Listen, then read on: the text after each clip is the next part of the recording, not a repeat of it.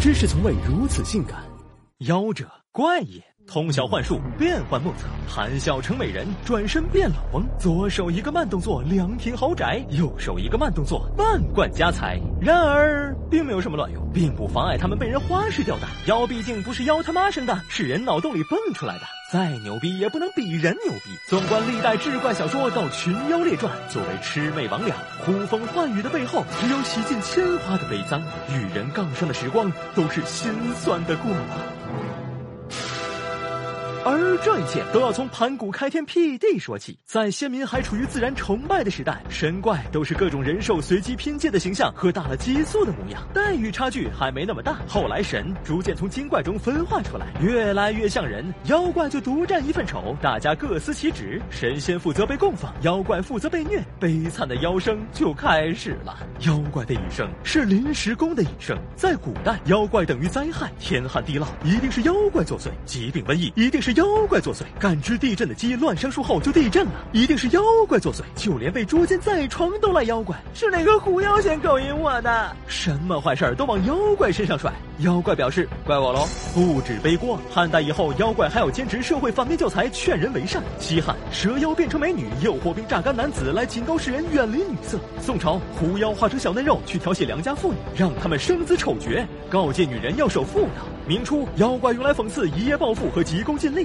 明中提倡性解放，于是妖怪又要与人各种不可描述，劳动力被压榨不说，还捞不到一点好。妖怪脱离苦海的唯一方法就是上天，在万物皆能得到的修仙政策下，只要修炼成仙，就能享受体制内待遇。天界挂名，受人香火，但修仙跟考公务员一样难。动物以狐妖为例，修仙要先学鸟语，再学人语，学成人形，差不多一个五百年义务教育，修炼千年才能与天通，这还算短的。植物时间更长，器物没个几万年下不来，修的都是寂寞，把持不住，还不能来段人妖情未了。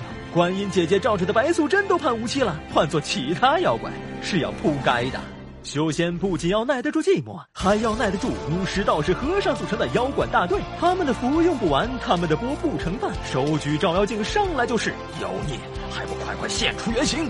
现你妹呀！在科学知识还没武装全身的古代，人间还流行着风靡至今、火遍全网的文娱活动——打怪。上到朝廷，下到百姓，全民参与。于是妖怪干坏事被揍，干好事被揍，啥事儿不干还要被揍。这也罢了，也不知道谁想的损招，向妖怪泼畜生的血和翔，名曰一会智慧。妖怪到阴间报道都带着味儿，阎王一问咋死的？你说事到临头了，被嘲笑不说，心理阴影能延续三生三世。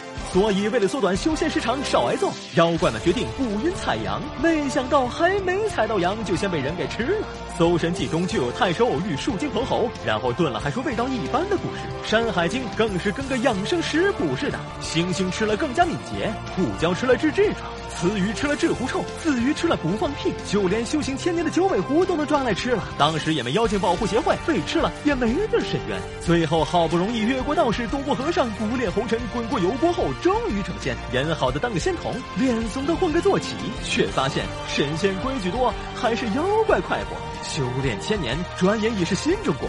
无论四九年后能否成精，妖怪都不会消失。他们从来都只是人心欲望的反射，而欲望是不会死的，欲望只会老去，因为行走世间的，皆是妖怪。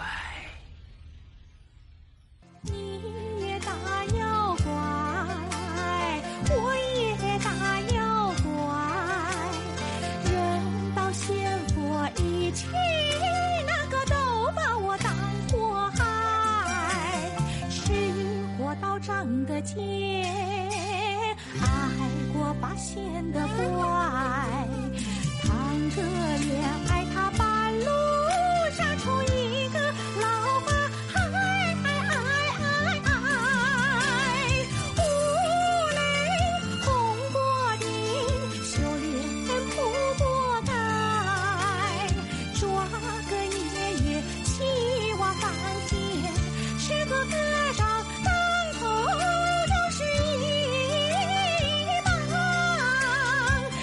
种滋味，比谁死得快，比谁死得。